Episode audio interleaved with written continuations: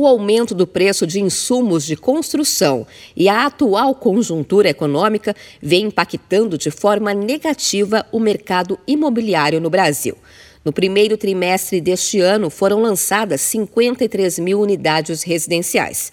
Na comparação com o trimestre anterior, os lançamentos foram reduzidos em 42,5% e a oferta final em 7,6%.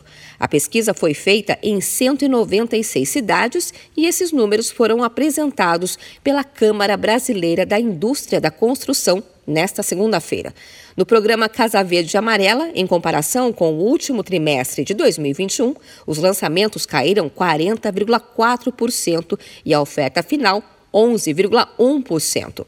Segundo a instituição que elaborou a pesquisa, o resultado do programa habitacional não tem relação com as taxas de juros, mas sim com os custos dos materiais, a falta de confiança dos empresários e a queda da renda das famílias.